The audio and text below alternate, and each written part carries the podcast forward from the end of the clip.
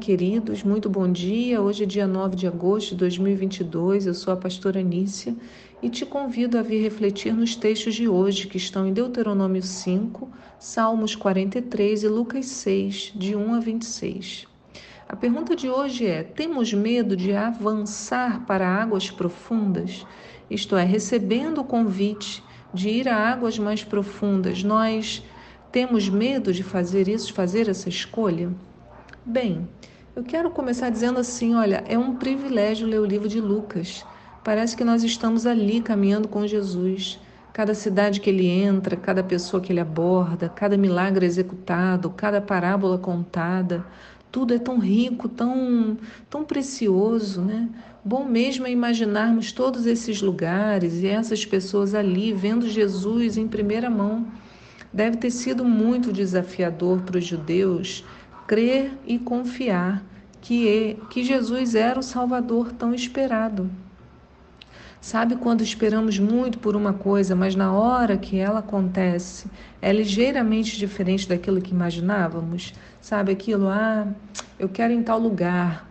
Ai, meu Deus, ele é lindo, muita ansiedade. Aí quando você chega naquele lugar, fica, ah, era isso, dá aquele aquela murchada, né?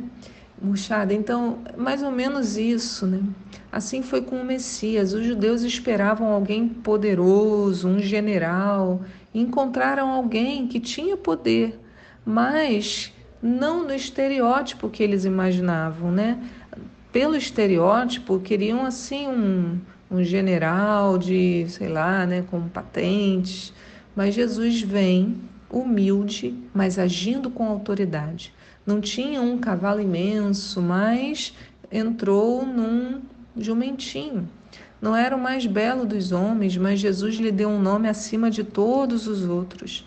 Nosso Jesus, distante de todas as expectativas, mas suprindo todas as necessidades. Isso é uma coisa muito linda, né? Muito interessante.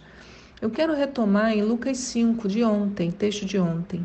Nele, Jesus está na margem do lago Genezaré, que também conhecemos como Mar da Galileia.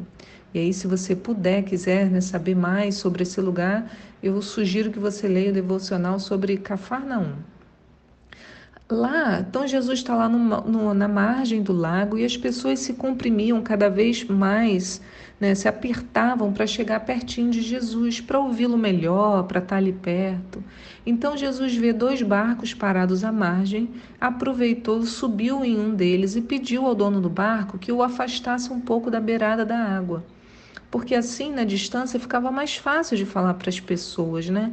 Então, pensa, tinha aquele monte de barco, né? tinham dois barquinhos parados. Jesus sobe e fala para o dono: empurra o barco um pouco mais para dentro, porque aí eu consigo falar e as pessoas vão me ouvir melhor e eu vou conseguir vê-las melhor também.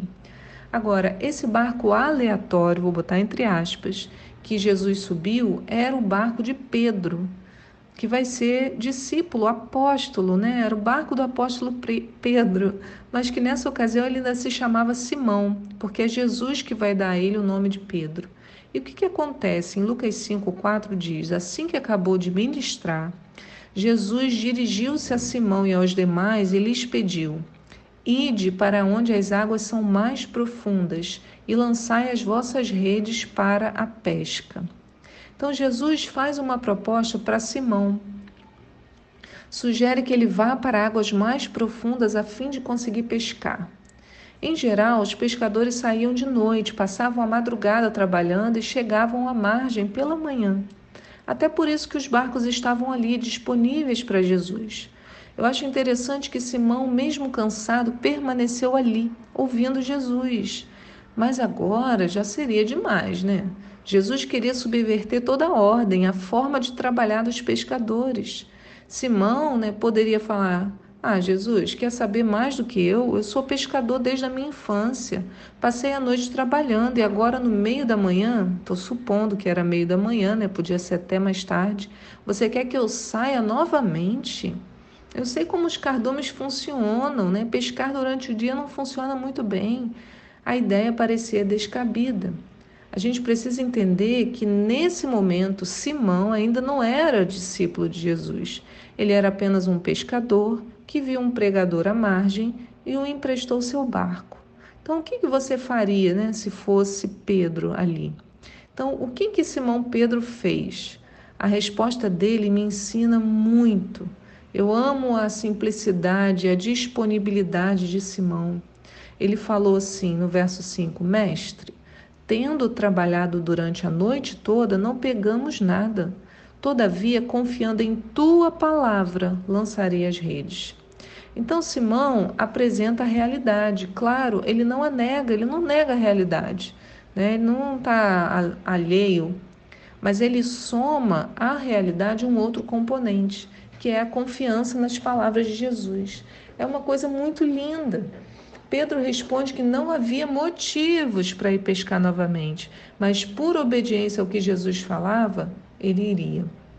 Gente, que confiança é essa? Que homem bem disposto disposto ao trabalho, disposto a confiar, disposto a obedecer. Vamos entender que Simão não era um homem estudado, como muitos acham que precisam ser para confiar e agir de acordo com a palavra. Ele apenas ouviu e confiou no que Jesus dizia. Ele não podia, ele podia não ter estudo, mas ele era inteligente e obediente. Tudo que Jesus precisava. Né? Às vezes a gente coloca o estudo como se fosse alguma coisa assim fundamental. Não. Pedro estava ali com o seu coração disponível.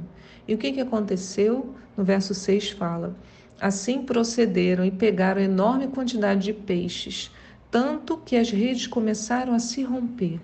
Por esse motivo, acenaram aos seus amigos no outro barco para que viessem ajudá-los. Eles chegaram e lotaram ambos os barcos a ponto de começarem a afundar. Então, olha aí o fruto das águas profundas. Ele é sempre abundante, poderoso, abençoando a todos que se aproximam. Simão confiou nas palavras de Jesus e por isso beneficiou não apenas a si mesmo, mas a todos os seus amigos. E é isso que ocorre conosco quando nos permitimos ir a águas mais profundas. O Senhor não nos quer na superfície do relacionamento com Ele. Não, não mesmo. Ai, olha, eu queria que a gente estivesse junto agora na igreja, porque a gente poderia se render em oração e louvor ao Senhor, né? Que palavra poderosa! Ir a águas profundas significa deixar de lado todas as nossas certezas, tudo aquilo que nos parece melhor, todo o nosso conhecimento, tudo que acreditamos que é correto. Né? Simão agiu na confiança da palavra de Deus, ouviu e colocou em prática. Quando Simão retorna dessa pescaria, queridos, ele já havia tomado consciência de que sua vida precisava de Jesus, já não podia mais ser a mesma pessoa. O verso 8 de Lucas 5 já nos mostra, diz, diante de tamanho evento, Simão se, se prostrou aos pés de Jesus e declarou: Afasta-te de mim, Senhor, pois sou homem pecador porquanto ele e seus discípulos estavam maravilhados com a pesca que haviam realizado, assim como de Tiago e João, os filhos de Zebedeu, que eram sócios de Simão. Todavia, Jesus revela para Simão: Não tenhas medo. A partir deste momento, tu serás um pescador de vidas humanas. Então eles arrastaram seus barcos para a praia, de tão pesado que estavam, renunciaram a todas as coisas, isso que o verso 11 diz e seguiram a Jesus. Queridos, primeira coisa que Simão se deu conta foi de seus pecados. Imediatamente o arrependimento e a contrição tomaram conta do seu coração. Como permanecer daquele jeito? Impetuosamente, Pedro, né, ainda Simão, se lança aos pés de Jesus. Ele estava com medo do juízo. Como ele iria sobreviver diante de tamanho poder? E Jesus o consola, né? O que, que Jesus fala para ele? Não tenhas medo. E lhe apresenta uma outra proposta. Ó, a partir desse momento, tu serás um pescador de vidas humanas. Aleluia! Jesus pega todo aquele conhecimento e experiência de Simão e o direciona para um propósito maior. Mas primeiro foi preciso crer nas palavras, depois arrepender-se e confessar-se, e só então foi possível receber a comissão. Estamos, gente, preste atenção, a gente está diante da conversão de um homem. Isso é um momento glorioso, glorioso, uma pessoa, um pecador que se arrepende.